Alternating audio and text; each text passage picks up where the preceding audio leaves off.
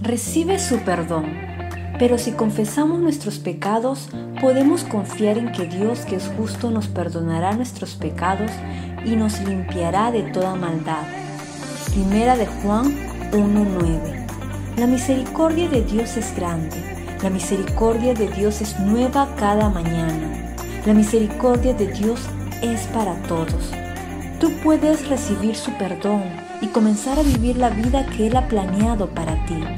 Todo lo que tienes que hacer es confesar tu pecado y arrepentirte y puedes estar seguro de que Él, que es justo, te perdonará. Recuerda, su gracia es suficiente, su amor no se rinde, su fidelidad es para siempre.